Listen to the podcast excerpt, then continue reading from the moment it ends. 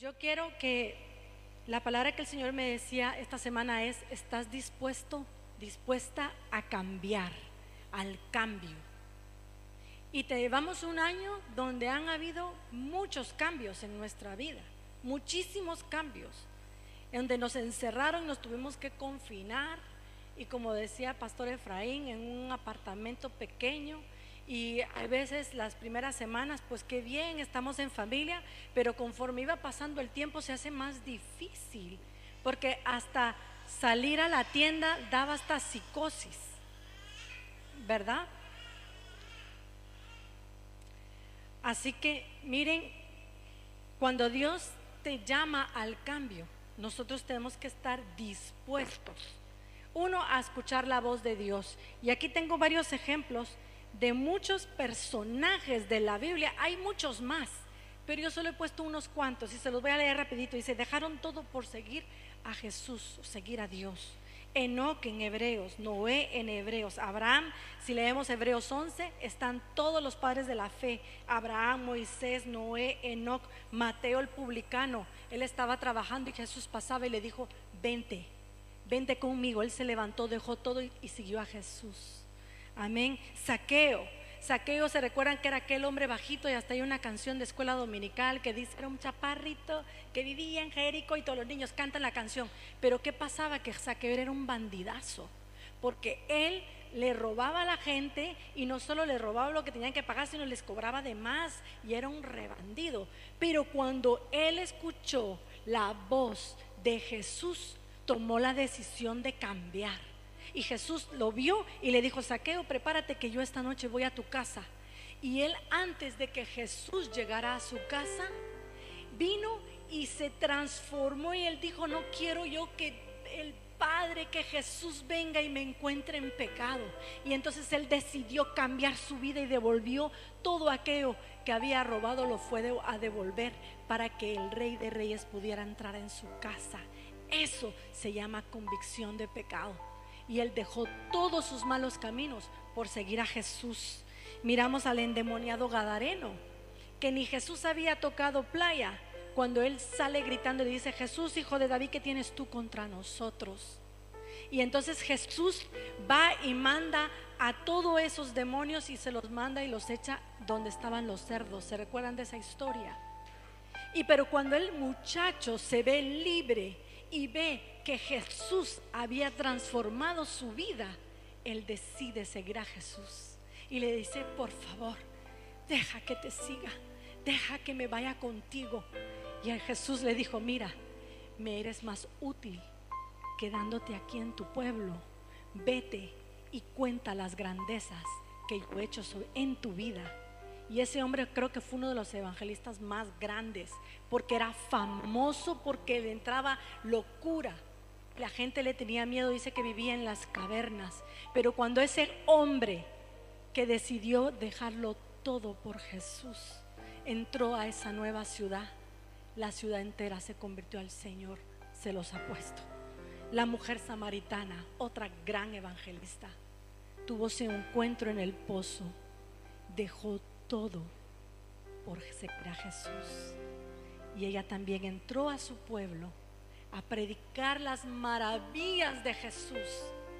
Y esa mujer fue una gran evangelista, porque todo el mundo no solo notó que ella dejó sus caminos, sino que notó un cambio ferviente en sus vidas. El apóstol Pablo. Pablo era un hombre intelectual, se codiaba con la realeza un hombre que mataba por, por Dios, pero era una forma diferente, una forma errónea. Sin embargo, caminando, iba en el camino cuando se encontró con Jesús. Y cuando Dios le habló, Pablo reconoció la voz de Dios. Y él dejó todo por seguir a Jesús. Y aquí vemos grandes ejemplos de hombres y mujeres que tuvieron un encuentro con el Señor decidieron dejar su vida por amor a Jesús. Y yo quiero hablar de un gran hombre que se llama Josué. Muchas veces hemos, yo he predicado esto muchas veces, pero Josué tiene unas características que nosotros tenemos que aprender.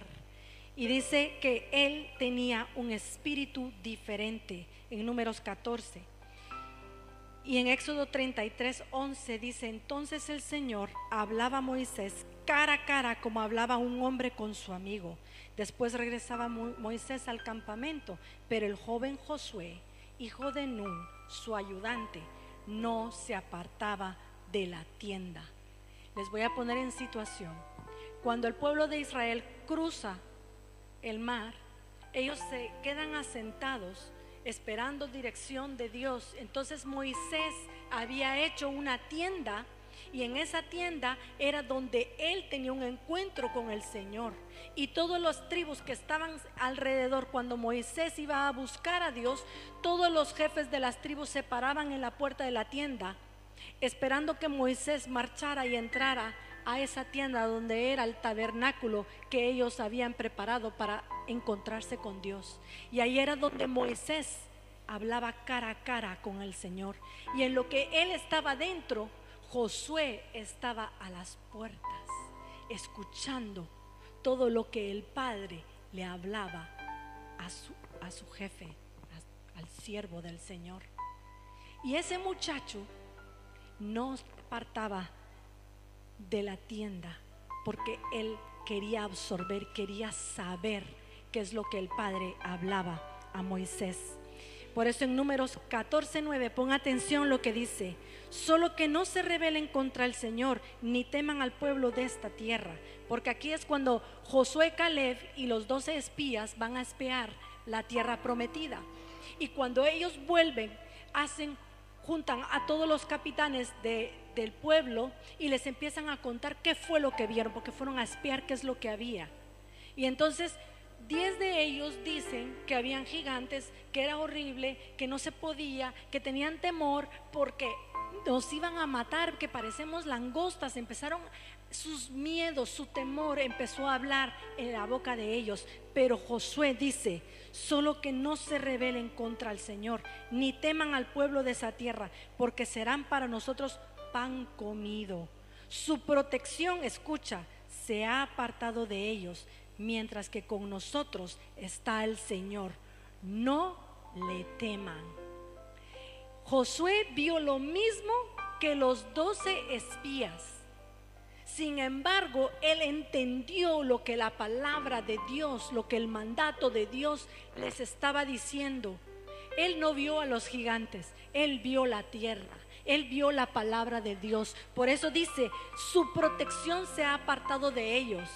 Porque lo que tú tienes que entender que el Señor es quien gobierna el mundo. Él es el que le dice al enemigo si puede o no puede. El enemigo no puede actuar sin el permiso del Señor. Amén. Cuando uno recibe a Cristo Jesús en su corazón, el enemigo quisiera destruirte, pero no puede.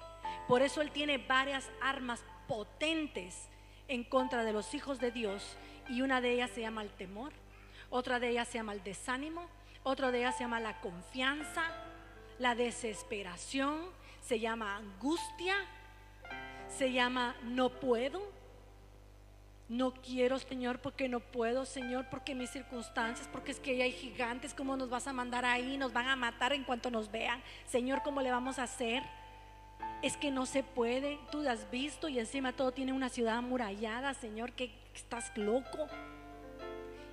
Pero Josué dice, su protección se aparta, porque si Dios dijo que fuéramos, vamos.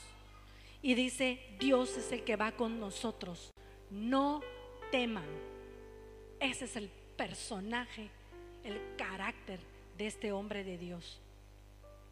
En Josué 1, versículo 2, 3 y 13, dice, mi siervo Moisés ha muerto. Ahora levántate, pasa el Jordán, tú con todo este pueblo a la tierra que yo doy a los hijos de Israel. Yo les he dado, como lo había prometido a Moisés, todo lugar que pise la planta de su pie. Nadie te podrá hacer frente en todos los días de tu vida. Como estuve con Moisés, estaré contigo. No te dejaré ni te desampararé. Son las palabras que Dios le estaba diciendo a Josué todos los días de tu vida yo estaré contigo. María, Tita Angustia, Daniela, todos los días de tu vida yo estaré contigo.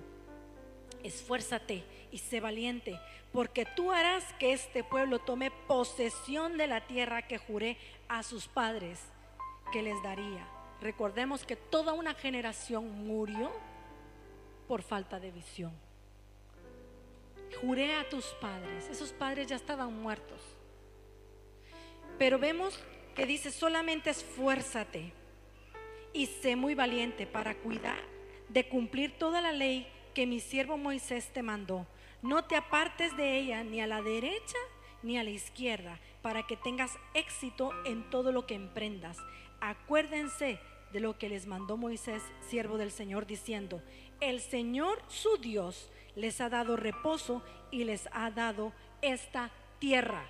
Es un mandato, es un pacto todo el momento desde que ellos salieron de Egipto hasta cruzar a la tierra prometida, se estaba cumpliendo el pacto. Aman 38 años dando vueltas sin saber qué hacer, esperando que el Señor les mandara maná. En plan inútil, sin saber qué hacer, no querían escuchar la voz de Dios, el temor los tenía apobiados y tenían visiones, tenían milagros que los seguían. Sin embargo, el pueblo se endureció de servir.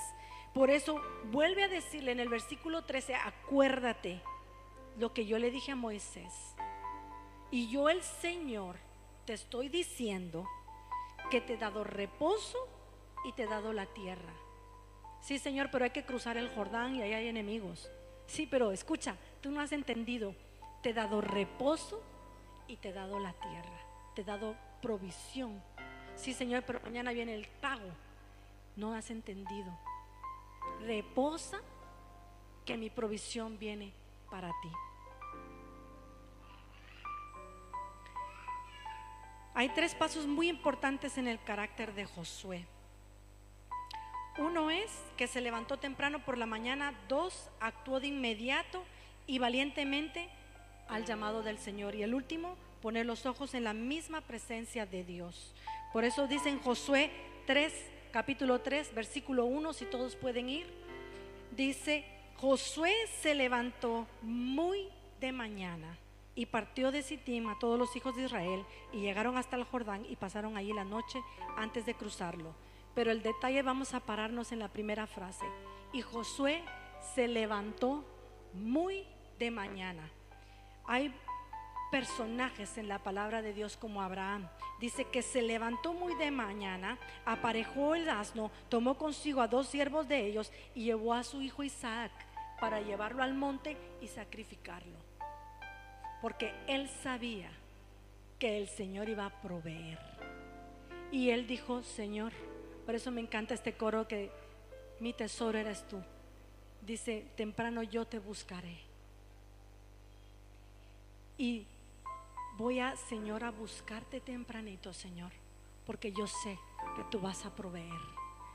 David dice que se levantó muy temprano para ir al campo de batalla, para enfrentarse nada más y nada menos que con Goliat. Y todos ya sabemos la historia, que él venció a ese Goliat. Eso está en primera. Y también por último, las mujeres, cuando Cristo Jesús lo habían, murió en la cruz, dice que las mujeres muy temprano en la mañana, dice que no había salido el sol cuando ya se fueron a la tumba de Jesús para ponerle especies y poder darle una muerte digna a Jesús. Pero cuando ellas llegaron a la tumba, se encontraron con el ángel de Dios, con el mismo Dios, diciéndoles, ¿a quién buscáis? Buscamos a Jesús. Él no está aquí. Él ha resucitado. Él vive. Y cuando tú te levantas de madrugada, aquello que dabas por muerto ha resucitado, mi hermano, mi hermana. Amén. Aquello que tú no tenías esperanza, y tú te levantas de madrugada y le dices, Señor, ¿cómo estaba el corazón de estas mujeres deshecho, tristes, porque habían matado a Jesús. Sin embargo, el Señor les dijo, no, vuélvanse, váyanse al aposento alto, vayan a decirle a todos los discípulos que los voy a ver ahí, porque ha resucitado. Amén. Cosas maravillosas suceden cuando tú le buscas por la mañana. A veces yo soy ave nocturna, yo no duermo cuando estoy en angustia, pero he aprendido mejor a levantarme tempranito a buscarle para encomendarle mi día. Hay un balance en la vida que prioriza cada estación de tu vida. ¿Cuál o qué es lo más importante de Dios para ti en esos momentos? Y actúa en obediencia. A Josué en ese momento había muerto Moisés. La carga que se le venía era grande. Pero el Señor le dijo, así como estuve con Moisés, tú también tendrás la misma autoridad. Y él, y él le dice, bueno Señor, muestra tu autoridad en mí para que este pueblo me pueda seguir. Y el Señor viene y le, y le dice, vas a hacer esto y le da instrucciones específicas. Y él tomó prioridad en qué iba a hacer. O se hacía chiquito o se creía todo aquello por lo cual él había sido enseñado. Porque él también había visto la mano de Dios en su vida. Y él decidió decir, bueno, me voy a fortalecer y voy a agarrar al pueblo y me lo voy a llevar a cruzar el Jordán para poder conquistar. Él actuó en obediencia, sin importarle las circunstancias. Y vemos el paso 2, actuó de inmediato y valientemente al mandato de Dios. Y dice, y partió de Sittim con todos los hijos de Israel. Llegaron hasta el Jordán y pasaron ahí la noche antes de cruzarlo. Y aquí puse una foto más o menos para que vosotros veáis. Pero dice, cuando los que llevaban el arca entraron en el Jordán y los pies de los sacerdotes se llevaban el arca, fueron mojados a la orilla del agua, porque el Jordán suele desbordarse por las orillas todo el tiempo de la siega. O sea, el tiempo de la siega era el tiempo de primavera.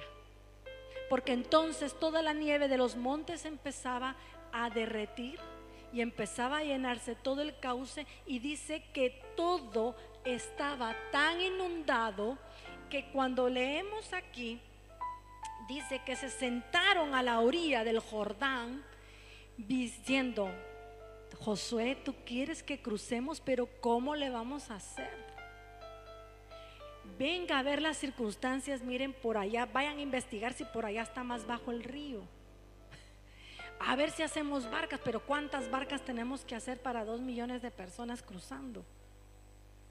¿Qué vamos a hacer, Josué? Esto es imposible, estás loco. Y yo les voy a decir que cuando ustedes tienen circunstancias que ustedes creen que el Señor no puede, ustedes reinan en ese pensamiento, Señor, imposible cruzar esto. Imposible que yo logre esto, Señor. Imposible que se logre esto, Señor. No veo una salida. Señor, imposible porque yo mañana tengo que hacer el pago y hoy domingo, ¿de dónde voy a sacar, Señor? Es que hasta así le hablamos al Señor. Mis hijos están rebeldes, Señor. Padre, ¿cómo le hacemos, Padre? Están tan torcidos. ¿Cómo? Hay personas que hasta dicen, ay, yo ya no creo en el Señor, yo ya es que estoy harto de la iglesia. Pero Dios, si temprano le buscas, si temprano te sientas a buscar al Señor, y Josué no estaba esperando que estos hicieran barcos o hicieran un puente, él tenía una misión. Y él le dijo, vamos, que nos vamos, ejército yo voy a cruzar y voy a poseer la tierra. Si ustedes están conmigo, se vienen. Si no, se quedan. Pero si hay algo claro que yo tengo, es que yo voy a cruzar y voy a conquistar. Amén. Dice, los capitanes y el pueblo se sentaron a la orilla del Jordán a considerar los pasos a seguir. Si tú te sientas a ver tus opciones y dejas que el temor inunde tu mente y tu corazón, nunca podrás activar y obedecer rápidamente a la voz de Dios. Los sacerdotes fueron los primeros en meter los pies en el agua, pero el Señor te dice hoy, antes de que yo abra las aguas por ti, tú primero obedece y da el paso. ¿Por qué? Porque recordemos que cuando Dios abrió el mar, Moisés levantó la vara y ¿qué pasó? El mar se abrió. La acción de fe fue en Moisés, no en el pueblo. Porque recordemos que el pueblo murmuraba, Moisés, nos sacaste de Egipto, ¿para qué? Para matarnos entre los egipcios y el mar. Ahora vamos a morir. Pero la acción de fe fue de Moisés. Pero aquí no era igual. Aquí la acción era de todos. Das el paso para que se abra la puerta o no se va a abrir ese río. Y hoy el Señor, hay muchos de ustedes que tienen que tomar decisiones. O das el paso para que se abra el río o para que se abra la puerta. Si no, te vas a quedar sin heredad. Somos llamados a ser hombres y mujeres de fe, valientes para cumplir el llamado y propósito de Dios en tu vida. ¿Qué decisión tienes que tomar? Y no la tomas por temor porque hay mucha incertidumbre, Señor. Levántate de mañana y busca dirección. Señor, es que no sé qué hacer. No sé qué hacer. ¿Cuántos hemos estado así? Sin saber qué hacer. Amado Dios, estoy entre egipcio, los egipcios y el mar. Abre tu camino, mi Dios. Por eso los capitanes estaban viendo cómo cruzar. Y me imagino que muchos de ellos llegaron a decirle, Josué, es una locura. O levantas la vara, me imagino que ahora levanta la vara. Y hacían con la vara y no pasaba nada. Pero el Señor tenía otra técnica que tenía que mostrarle a este pueblo, que ya había muerto una generación por falta de fe. Enseñarle a la generación nueva que cuando Dios habla, Él cumple. Amén. El miedo y los temores son creados por el enemigo que penetra en las áreas más sensibles de tu vida para evitar que experimentes los milagros que Dios tiene para ti. Amén. Él conoce tus áreas débiles. Recordemos que Él no te puede matar, pero sí te puede manipular. Por eso nosotros tenemos una armadura de Dios, y se lo digo mucho a las hermanas, que cubre tu cabeza, que cubre tu corazón, que te ciñe para que te des cuenta que solo Dios te pone un calzado, te pone una espada y te pone un escudo.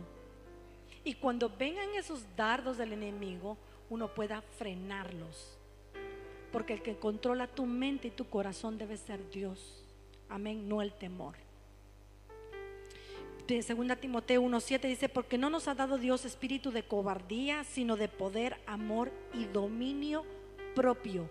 Dominio propio es, viene el pensamiento, fuera, yo soy hija de Dios. Viene el temor, fuera, yo confío en el Señor. Viene la angustia, espíritu, alma mía, como decía David. Reposa, relájate, que Dios tendrá algo para mí.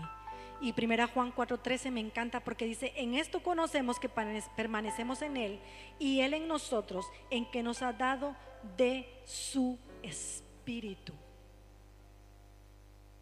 Nosotros en Él. ¿Por qué? Porque Él nos ha dado un espíritu. ¿Y qué espíritu es ese?